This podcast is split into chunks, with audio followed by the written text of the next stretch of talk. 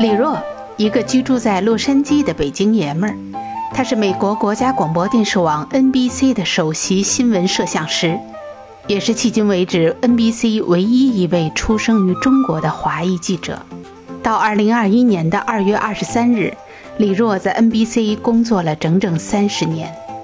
在这期间，他先后四次获得艾美奖，那是美国电视界的最高荣誉。当然，所有荣誉的背后，永远都是无尽的艰辛。三十年来，李若和他的摄影机频繁出现在美国重大政治和社会新闻的第一线。八届总统大选、阿富汗与伊拉克战场、知名政要的近距离采访、马龙白兰度曾经为儿子的法庭申辩、辛普森杀妻案的世纪审判，当然还有多年来他对美国近代历史的深度研究。这些内容都被我们在过去的两年时间里录制成了两百多集的《美国记者说美国》系列播客节目。那今天的艺海藏家，我就带您去到李若家里，一起来聊一聊他曾经获得艾美奖的经历。这里是北纬三十四度，这里西经一百一十八度。这里是美国洛杉矶。你好，李若。你好，二姐。各位艺海藏家的听众，大家好。刚刚我跟李若老师呢，这个开场呢，其实是我们另外一档节目《美国记者说美国》每次的片头曲。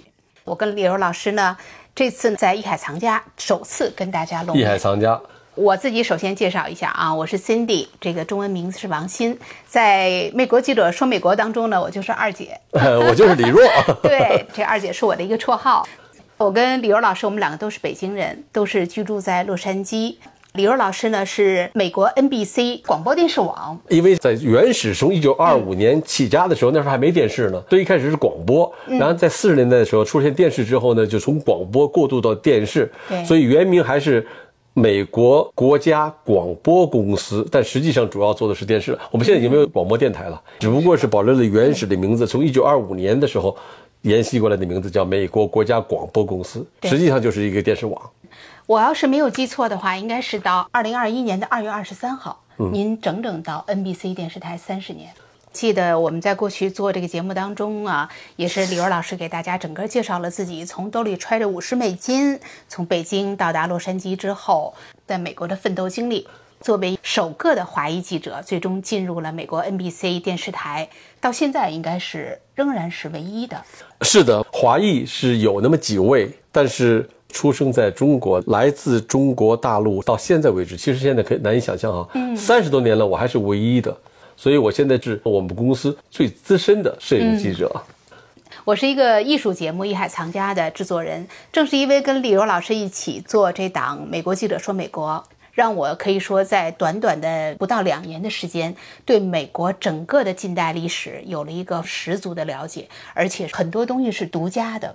因为刘老师作为一个美国记者，可以说在三十年的过程当中呢，他经历了美国差不多所有近代当中重大历史事件。他曾经赴阿富汗和伊拉克的这种前线报道啊，八次的美国总统大选呐、O.J. 辛普森的世纪审判、马龙白兰度的案件，包括曾经亲自去到 Michael Jackson 家里去采访，还有2008年的北京奥运会啊。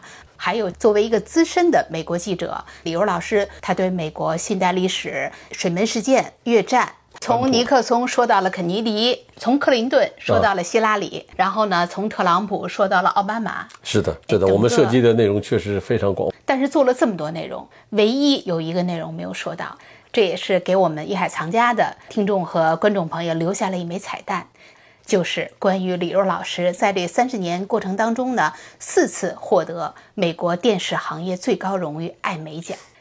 因为在那个年代，好像记者还没有分具体是什么时政记者、体育记者。实际上到现在，我们 NBC 的旗舰台洛杉矶电视台到现在还没有分时政、体育、什么社会、突发新闻。我们是一个人全都能够有能力承担，一个人也确实都有机会去接触到各个方面的新闻。我们 NBC 至少最好就是不分科，一个记者，一个摄影记者可以涉及到各个方面的新闻。我们的所谓的职业生活比较丰富多彩的地方。这也是让您在过去的三十年当中呢，三百六十度的对这个社会进行了很丰富的接触。我们都知道，因为艾美奖相当于电影行业的奥斯卡，戏剧行业的托尼奖，音乐界的格莱美。可以说呢，得奖其实是从事每一个专业领域人的一个向往，是被看到和被认可的一个过程。可能这四座艾美奖的奖杯呢，对于您来讲，应该是对自己三十年职业生涯一个最好的例证。我们都说可能也时间有限啊，我们捡您印象最深刻的。印象最深刻肯定是第一个，对不对？第一个奖是得奖人是我和我的同事 Conan Nolan，是 Conan Nolan 是我常年的政治新闻，比如说两次战争，所以是我常年搭档的伙伴，已经在一起工作了三十一年了。他比我服务于 NBC 时间还长半年。等于在过去的三十一年，我们是长时间合作的，包括你讲过的八次美国总统大选采访工作和两次我们所经历过的战争，那就是阿富汗战争和伊拉克战争。那我们两个共同得的第一个奖，对他的也是第一个，我也是第一个，就是在二零零二年得到的。艾美奖是新闻主题奖，就是或者叫专题新闻奖，奖给我们在二零零一年在阿富汗的战场上，我们做了一个关于阿富汗的战争难民的主题新闻，题目叫做《战火中的儿童》。那这个片子因为是二零二一年年底播出的片子，所以在二零零二年的夏天我们就得到这个奖，这是我们得的第一个艾美奖。这个奖有几个可圈可点的地方，第一是对我们两个都来讲都是第一次。我们还有一个一个幕后制作人，呃，Kiko Johnson，实际上在奖项上是挂了我们三个人的名字。我们的节目是从阿富汗前线直接用卫星传回到美国本土，然后在美国播出的新闻，所以是一个重大的一个国际新闻，又涉及到九幺幺，涉及到战争，啊，涉及到敏感的国家阿富汗、巴基斯坦这些，所以呢，对我们来讲都是第一次，特别有意思哈。我们的竞争对手还特别强。据我了解，当年一共有七个。是的，一般来讲，每一个奖项哈，进入到最后提名的，一般是三到四个。那一年我们这个奖项就是主题新闻奖，有七个提名。当时我记得福克斯电视台的入入围的那个节目，节目内容我忘记了，但是入围的那个主创人物，那人叫 Peter Noyce，他现在已经不在了哈，他已经去世了。这个 Peter Noyce 可以说是洛杉矶电视界的教父。他主持的一个节目变成了我们的竞争对手。对于我和 Conan Nolan 来讲，当年是 Pete Noyce，他曾经是我们电视台的主编。在他做我们 NBC 电视台主编的时候，他雇佣了 Conan Nolan，也雇佣了我，可以说是我们两个职业上的恩人、领路人、领路人，而且是信任我们、给了我们这个工作的人。他跳槽到了福克斯去了，然后他的节目变成我们这个节目的竞争对手了。那你们当时这心里有点压力啊？确实有压力啊。对，所以。我们得了奖之后，那当然，Conan 在台上，我记得他感谢了 Pete Noyce。虽然我们赢了，他输了，但是我记得 Conan 上台第一件事就是说，我们能够跟 Pete Noyce 的节目竞争，我们感到很荣幸。当时我英语不太好，想说还说不出来，所以我想说的话，Conan 都替我说了。而且领了奖之后下了台之后呢，我们第一件事拿了奖就去先给 Peter Noyce 说，我们非常尊重你，我们并不是说有意的要把你给打败。那他当时说什么？他当时还跟我们合影，然后还跟我们说了很多鼓励的话。那他当然是洛杉矶电视机的教父嘛。我觉得他们并没有说因为失败了，而是有什么心里边的面子上面子上也过不去。对，反而我和 Conan 可以说他的学生，反而他觉得自己两个学生做了个节目了，把自己打败了，还有一点自豪的感觉。所以我觉得他这个还是非常大度，然后让我们也心中暗喜啊，就好像那个斯皮尔伯格上了奥斯卡似的，人那边音乐起人家搬身起来准备领奖了，后来突然发现不是我，就那种感觉。当时是二零零二年，距离现在已经二十年。哎呦，真的想想已经是整整二十年了。整整二十年了。二十年前，在二零零二年，您获得这个艾美奖。那么再往前倒，就大概其您是一九九一年正式进入 NBC，就是说您差不多进入 NBC 十年左右的时间，就已经获得了一个最高的荣誉。或者说熬了十年才得了一个奖，十一年。在您提到哈这个新闻呢，因为是战火中的儿童。一说战火当中呢，肯定让大家就想到像伊拉克呀、阿富汗呐。这个新闻当时就是去到了这个阿富汗战场。是的，实际上我们那个节目之所以可以在七个获提名的节目中能够脱颖而出，是因为我们的题材好啊。那其他的六个都没有在前线战场上出生入死的，我们是付出了很多代价的。所以呢，从内容上来讲。我们觉得说，我们确实是当之无愧的，因为我们确实是含金量不一样，可以说是用生命换来的一个一个好的节目。就是感觉进入到这个 NBC 哈，您作为一个唯一的华裔记者，一直到现在都是，就可想而知你是在一个什么样的工作环境里。那时候您的英文也不是很好，是很不好，很不好。然后也没有在这边受教育的经历，也没有工作经历。我想呢，进到这里面，那肯定是笑话百出。太多了，语言当然虽然是最大的障碍。作为我们这个工作的最大的阻力，或者说我们面临的最大挑战，作为一个外国人，是文化上的冲突，对美国文化的不理解，或者是不接受，或者是根本就不知道应该根本就不知道，就是无无所适从的感觉。就是二零零二年领奖的时候，发奖人你也知道，每次奥斯卡、艾美奖、托尼奖是他的首先发奖，他有一个主题，美国人玩的主题哈，这这跟咱们不一样。那时候我才理解，我说这电视新闻节目这么严肃的奖项，再来宇宙飞船，因为在美国，关于这个宇宙飞船呢，星球大战只有一两部片子，一个是电影叫《Star Wars》，因为是电视奖嘛，在电视上有一个电视版的《Star Wars》电视节目叫《Star Trek》，对美国影响力特别特别大。那《Star Trek》里边有两个主要的演员，一个是黑人的女演员，这个人呢叫 Rochelle Nichols，还一个是日裔的男演员，那个日本名啊叫武井什么惠田什么，反正有一个日本名的那哥们儿，声音特别低沉，然后呢都是在美国也是全美国都认识的。这两个人搭档，作为我们2002年洛杉矶地区的艾美奖的发奖人，就是每次音乐起来，他们讲。这个得主是谁谁谁，然后呢，然后音乐起，我们就上台，他把那个奖杯就给获奖人。所以你刚才说这笑话就是我出的，不叫笑话，叫漏的怯。我跟 Conan 得奖了，Kiko 没有去，主创人员是我跟 Conan Nolan 嘛，公司跟我们借的那个那什么来着，那个小花节什么的，叫 Tuxedo。哦，就是那燕尾服。对，小燕尾服。当当当时上去了之后，然后呢，文质彬彬的啊，这个人接奖来之后。他给你个给你个奖杯，然后呢？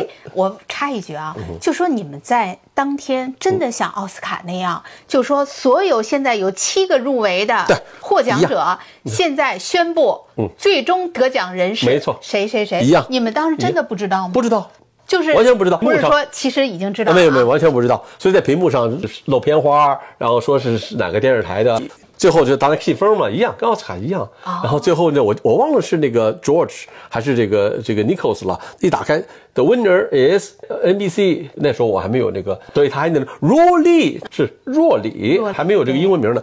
是是 NBC 的若利和 Conan Nolan。那我们俩登着站起来，大登着上去之后，我在前面，我先领了，然后 Conan Nolan 也拿了。那其实两个领奖人握手。领奖杯之后，我就直接就上台了。嗯，我一看 Conan 人在后边就抱了一下这个女女评奖嘉宾，就是这个 Nico 是吗？对，Nico，他刚刚去世。他是一个黑人。黑人像刚去世的时候，你看我们电视台各个电视台跑到那好莱坞上不有星吗？嗯，人家好莱坞大街上有星呢，大在星上面去追悼他呀，献花什么之类的，很有名的女演员。对，她在美国是很有影响力、很有身份的一个人。不管有没有身份，你注意一下奥斯卡颁奖仪式时候，人得了奖的时候，哪一个男嘉宾不抱一下那女发奖人呢？由于中国传统文化的影响，我居然没有抱人一下。等我回头看了 Conan 报时，我已经过了，因为他给我讲的时候，人家那手的姿势等着呢。就是人家已经有张开双臂在等待你。他是这是一个标配，在美国文化中不可能，你得了奖之后，一转身之后，谢谢你就走了，转身了，对不对？我一看，我没抱人家。那再转回头也来不及，来不及了，我已经过去了。然后我上了台之后就抠那讲话，我也没怎么讲。我在后边，我在想这事儿，我这是不是个事儿啊？是不是说也可以报，也可以播，是不是事儿啊？对不对？好家伙，等我拿那奖杯下了台了，就我们那个分 NBC 做一组，什么 CBS A B C 做一组，到了我们那组了，我还没落座呢，我们那个大嘴女记者叫 Laura Erickson 冲过来了，没有，她坐那跟我说，What did you have？就是你为什么没抱她？那人平时就平很直嘛，同事嘛什么的，我就说，我说我知道，我知道。然后拿了奖发言仪式完了之后，不是后边有酒会吗？每个人我碰到我们同事，只要碰到我说，他们叫我丽哈，都是这句话。丽，You didn't? I I know, I know。我这扯大了。然后我居然被评为在艾美奖发奖仪式上唯一没有拥抱女发奖人的男嘉宾。就为这没给您发个奖杯啊！哎，如果要有奖的话，我绝对得奖杯。绝对得。我这就尴尬呀！这不是二零零二年的事吗？后来我至少在不下三个场合上又碰到这个尼克斯，我有时候想是不是再补一下啊？可是不行啊！可是你也不能平白无故平白无故就补一下啊！上去那有点不太好。对对对，所以直到他去世，我马上跟我的朋友说，你看，我还想补一下呢，没得机会补，到现在还没明白人家一下。虽然只是一个礼节吧，但这个礼节反映出来了我一个从中国来的。如果我们的另外一个同事，比如说 Ted Chen，他也是华人，但是他从旧金山长大的，他肯定是在美国的文化、美国的这个这个习俗熏陶之下，他肯定上去抱人家嘛。没错。所以弄得我变成一个想起来是一个非常尴尬的一个事儿。所以说，当天呢有一个好消息和一个坏消息。好消息呢就是得奖了。好消息得奖，高高兴一时。坏消息是呢，这事儿没报上，我后悔了，难受了二十年。二十年了。对。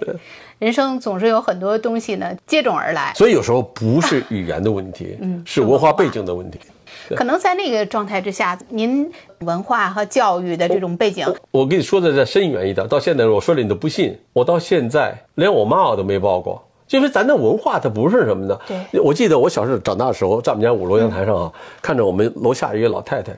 这老太太，因为这是七十年代哈，老太太夫妻俩是曾经在国外生活过了，又回来了。他们养了个儿子，饭后大家去散步嘛。那个儿子永远抱着他妈肩膀去散步去。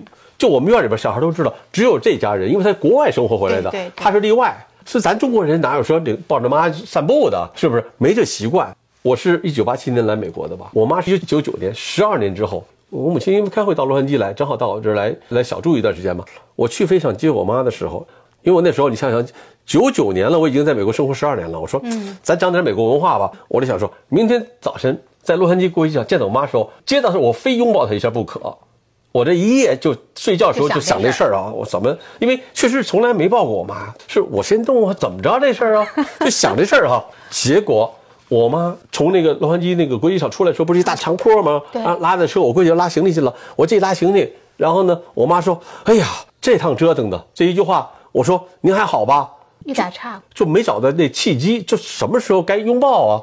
然后想了想，说还是别抱了吧，因为没那传统啊。到现在为止，我还真的还还真没有说像正常的一个美国人，你像这美国人见面，别说分开十二年了，分开十二天一见面先来一大拥抱。对对对。所以你看，咱这没这，这是文化，没这文化，没这传统，对不对？而且呢，没有什么这么大的这种像您有这么强的思想包袱。所以你说那思想包袱，我一想，我连我妈没抱过，所以哎呀，我都能想象您啊，因为我自己也。但是确实很尴尬，当时确实很想想是越想越尴尬，这事儿很糗，很糗，对，很糗，对，这很糗。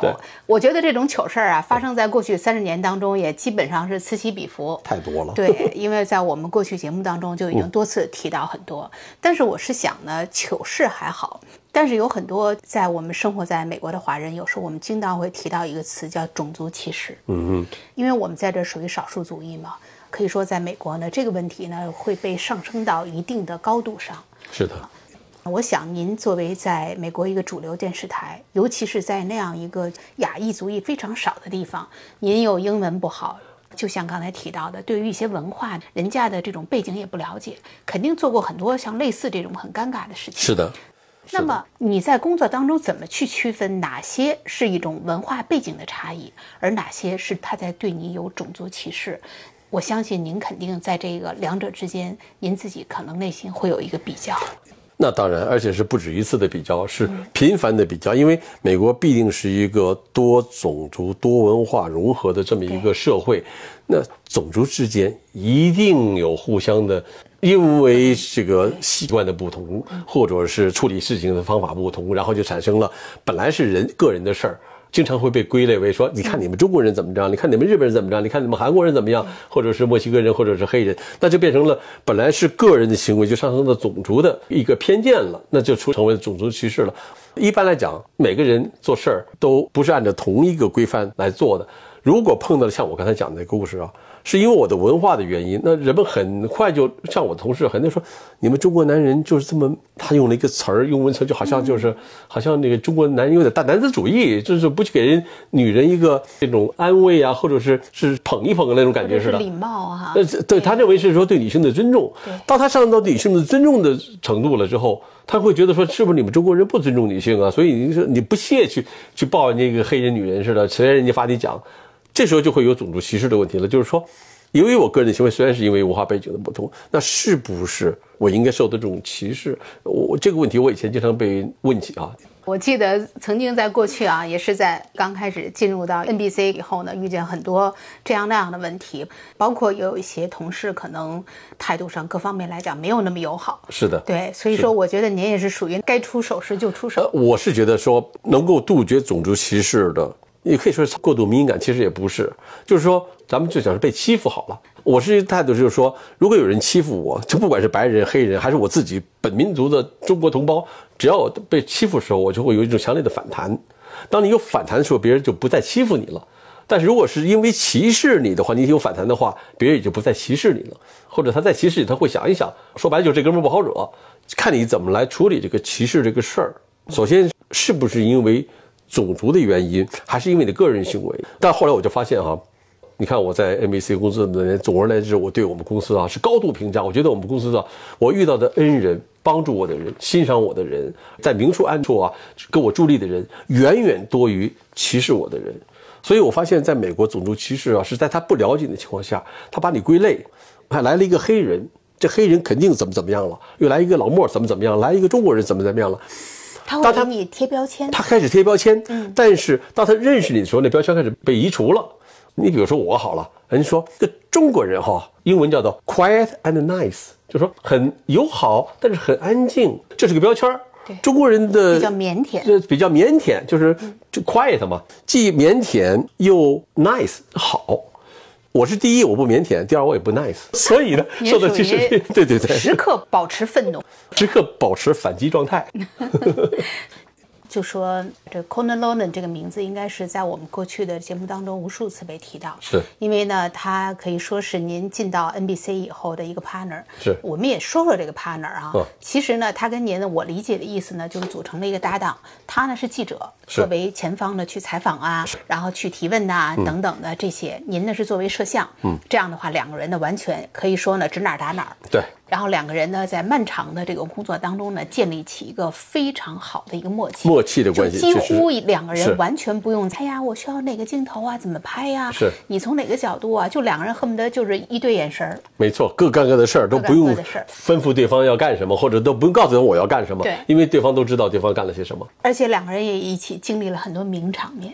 太多了，太多了。对，所以说也是在过去的这个日子里啊，正是因为有这样的好的同事和 partner，是的，也让您这个三十年可以说经历非常的。我把我身边工作除了 Conan Nolan 之外，还有另外两位都是中年白人的，呃，资深的记者，就是我在九十年代加入加盟到 NBC 的时候，那这三个人我把他当做我的真正的是第一线的老师，因为这三个人都知道我的语言不好，不是不好。是根本就没有办法交流。我我当时经他们开玩笑，我说我不会说话哈。嗯，你用语言讲故事，我用镜头讲故事，这是我永远跟他们，就是我自己解嘲的地方。当我觉得很尴尬的时候，嗯，我觉得那这用语言讲真话是他的事儿啊。那我是用镜头，我不说话怕啥呢？这所以我就要努力把这镜头拍得好，就是那画面能够表达出他们所表达的故事，而且更多。这是我所追求的，对，所以就变成我在画面上是特别讲究，因为你知道怎么能默契啊？你想，你一个想用写稿子要讲故事的人，但是电视嘛是用画面体现出来的，电视记者最怕他想到一个词，再一看画面，画面没有，或者是画面拍的不到位，完全不是那么回事儿。对，所以呢，我一开始就养成一个习惯，虽然我不用英语来讲这个故事，但是我至少在脑子里边到现场，不论是什么新闻。下到干车的什么演员撞车了，或者是总统选举了，甚至于战争新闻，我从来没有把我自己当做一个纯粹的摄影记者，因为我认为摄影记者是工具。我把我自己做成一位新闻人，我是来讲故事的，我是用画面来讲故事的。那我为了能够更好的用画面讲故事，其实我在一直在为 Conan Nolan 着想，或者为我的同事着想，就是说他需要什么样的镜头来体现他要讲的故事。为了这个目的，每次到现场之后，我在拍摄的时候，我用中文。在我的脑子里边讲故事，我讲我这五个 W，因为电视是五个 W 嘛，我一定把我在中文电脑里边讲五个 W 讲讲透了之后，我才停机。所以当我把我的画面这些素材交给我的用英文讲故事的同事的时候，他们一看该有的全有了，然后如果有亮点的话，他还捕捉到亮点了。所以这是为什么我多年来配合特别默契。你知道很多那个白人记者、白人的摄影记者，他们说你干你的，我干我，反正画面就是标准化哈，广角、特写，完了，主要说一关灯。有了，我从来不这样作业。我是从第一天就开始在脑子里边自己讲故事。而且用中文哈把它讲得特别精彩。在这个过程中，从九十年代到两千年，就是我们得奖，我突然发现，我逐渐的从用中文讲故事变成了，换句话说，用英文思维了。那我现在，比如说我现在出去拍摄新闻的时候，我是还是在脑子里面讲故事，但是我现在开始用英文讲了，因为我在替我的合作伙伴来写这个新闻稿。对，这样的话我的画面才能体现出来。所以呢，这是为什么我同事他们特别喜欢跟我在一起工作，说这哥们工作用心。实际用心就是过脑子。那比起有很多没有什么更多的科班训练的人，就是当时把这工作给交代了。嗯，所以这是我们合作成功的一个最根本的因素，是我替他着想了，因为我自己怕出漏子。因为因为我们到新闻现场，特别是在最初的那那十几年哈，到新闻场先是懵，然后开始找北，等找到北了，因为他他现场太乱了嘛，因为每一个新闻都有一条主线。你到现场什么才把那主线抓住？然后我们叫做什么 money shot，拍到了那个能够突出这个新闻核心的灵魂的那些画面来，然后心里边才会有说，根据这些东西，我们才重新描述这个这个整个的过程，讲一个故事。所以呢，这些年下来之后，在这个过程中，那当然会碰到很多政治、司法、历史、文化的那种误区。我刚才说这三个人，我被称为。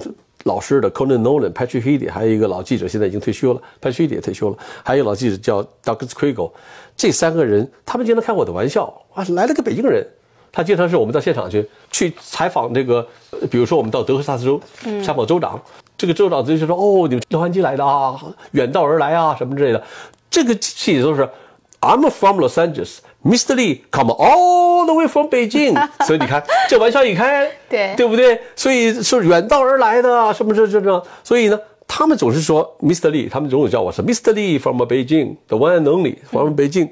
所以在这个大的前提下，他们知道说我不是一个美国人，我不是一个像别的人一样的美国的摄影记者，所以他们就期待着我会有各种各样的问题出来。我是绝对是有问题，啥不懂我就问。然后呢，英语不好之后呢，就掰扯，这这是怎么着？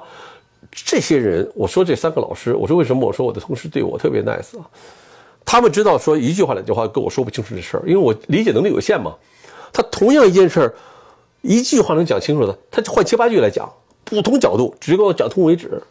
所以你想想，这这些人变成我的真正是不只是英语老师，而且是美国文化背景的老师了。所以这些年来之后，我从他们身上学到很多，就尤其是口能力，学到很多。当然，我自己也是一个，就是说，那得自强一点，对不对？人家帮助咱们，咱们得起点变化吧。所以我就去苦读这些我们接触的东西。这是为什么出现了很多历史啊、背景啊什么东西？结果我一读，因为我跟后面经常采访政治新闻，总统选举我们就采访了八次。我发现每次在选举时，比如说二零一六年选举好了，是川普和希拉里之间宣布，在谈到的时候，经常讲到一九六零年。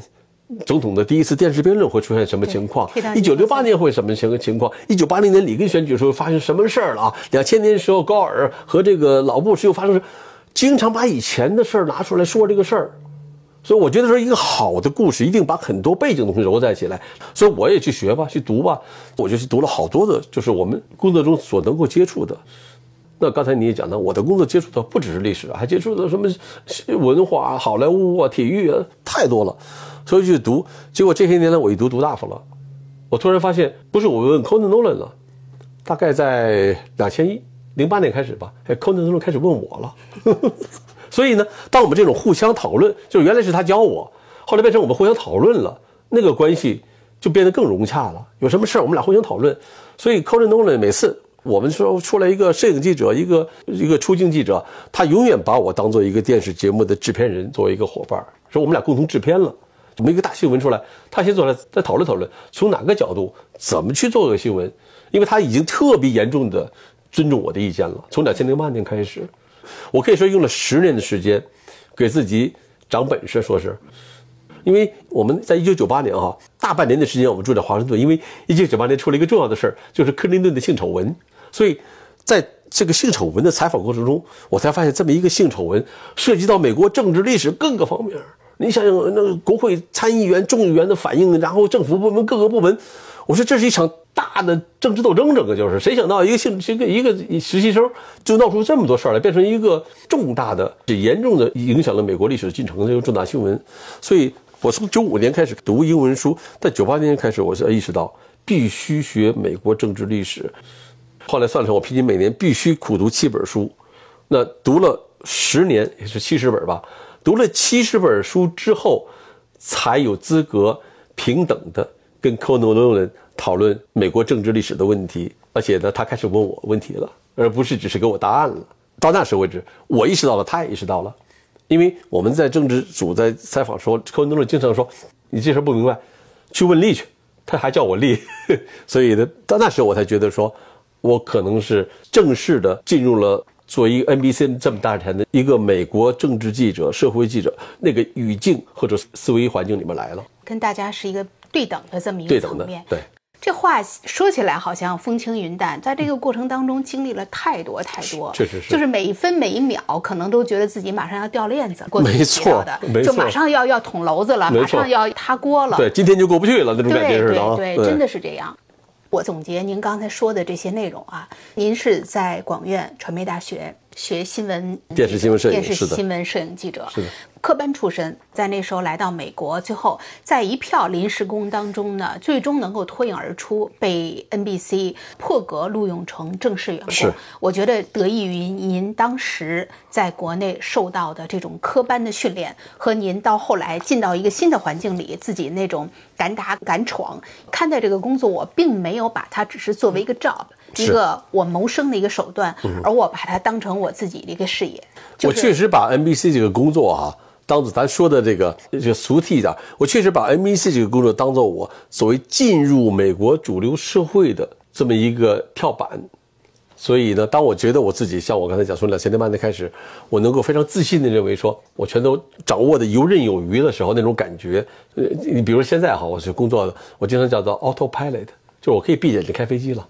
我觉得没有能够难倒我的事儿了。你知道，进入我们这行的人啊，包括现在刚刚进来的那些白人的记者，那些在土生土长的黑人和拉丁裔，他们前几段时间都是非常惊慌的，是就很蒙圈。就就蒙圈儿的事儿，是因为我们是独立工作。啊，因为这种新闻现场，大家也没法彩排。对还不是说今天我们办一场婚礼啊，就是说大家已经把这个流程都写没错好了。，你关键是到现场你不知道会碰上什么样的状况。而且呢，大家也不会按照这个剧本上来演。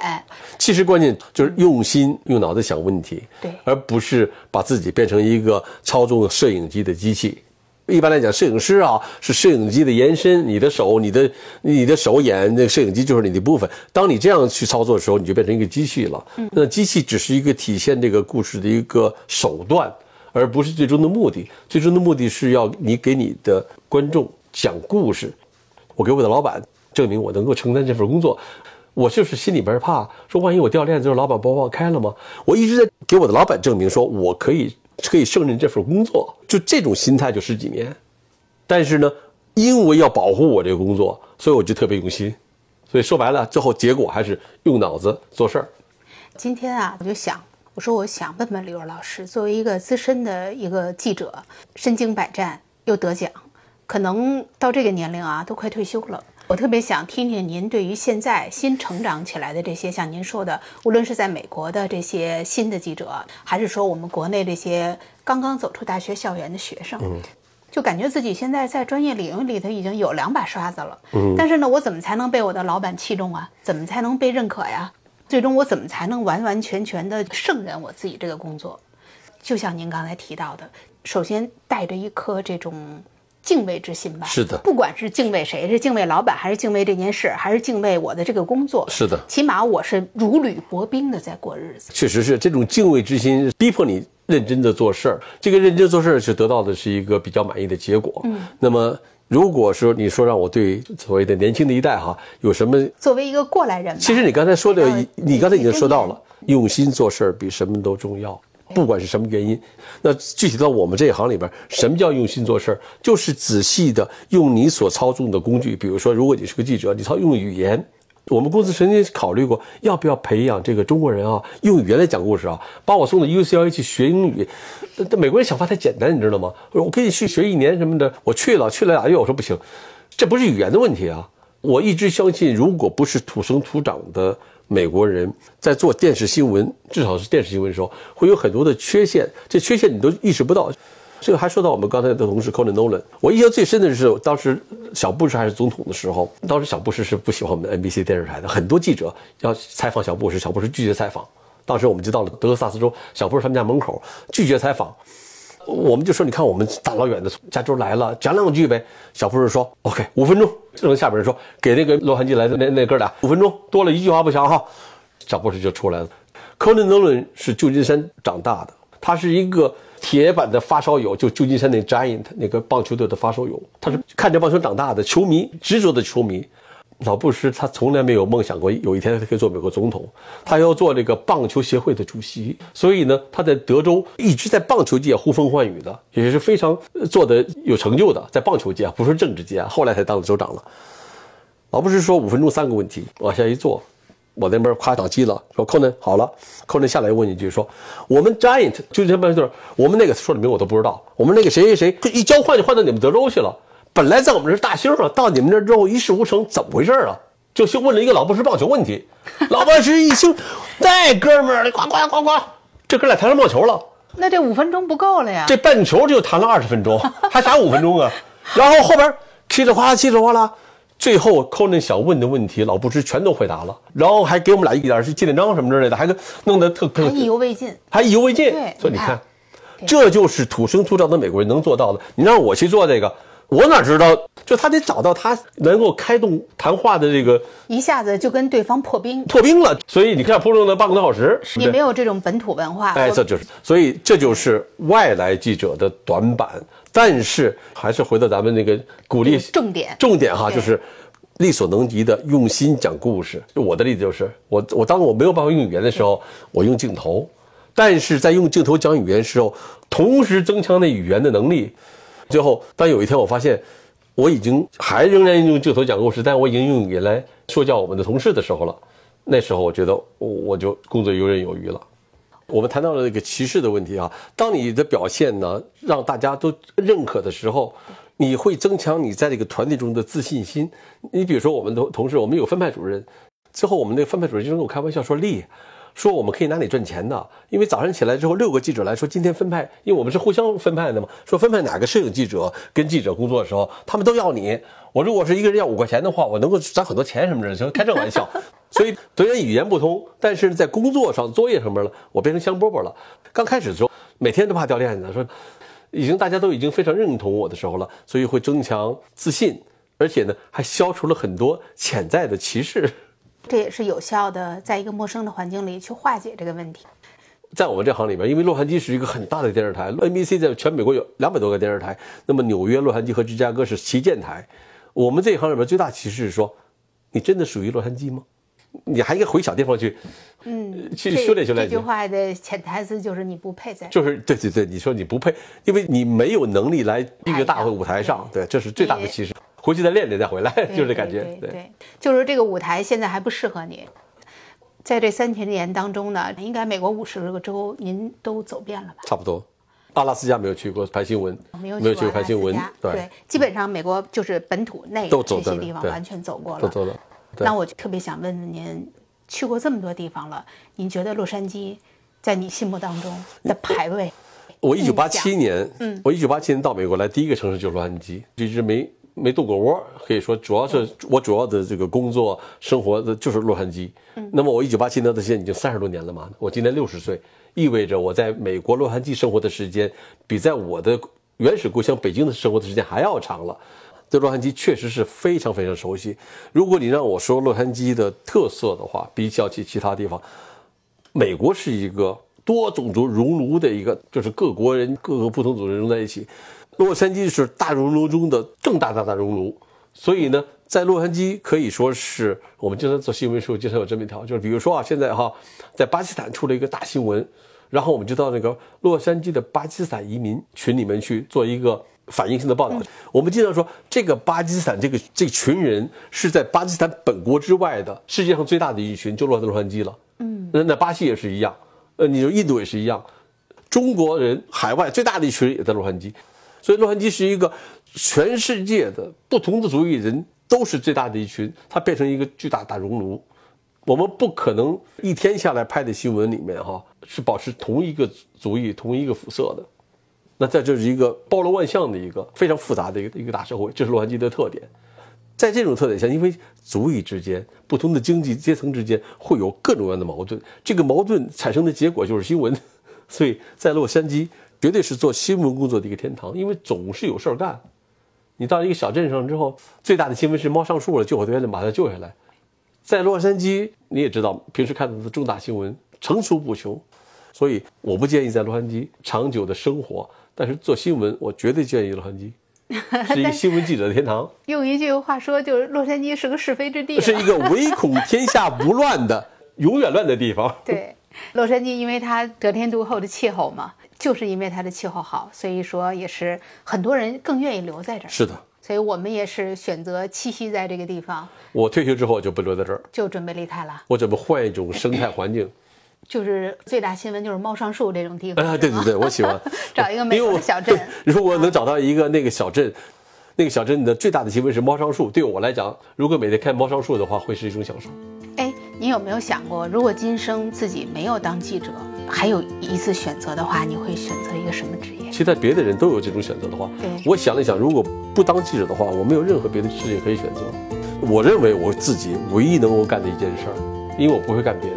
你知道我父亲是工程师，而且是参加了中国原子弹的研究的高级的工程师。我母亲是医生，而且是很好的医生。我小时候就想说，我能当工程师吗？肯定不行。医生肯定不行，因为我父亲是工程师，我不想做工程师；因为我母亲是医生，我不想做医生。不过你让我考医学院，我还真考不上。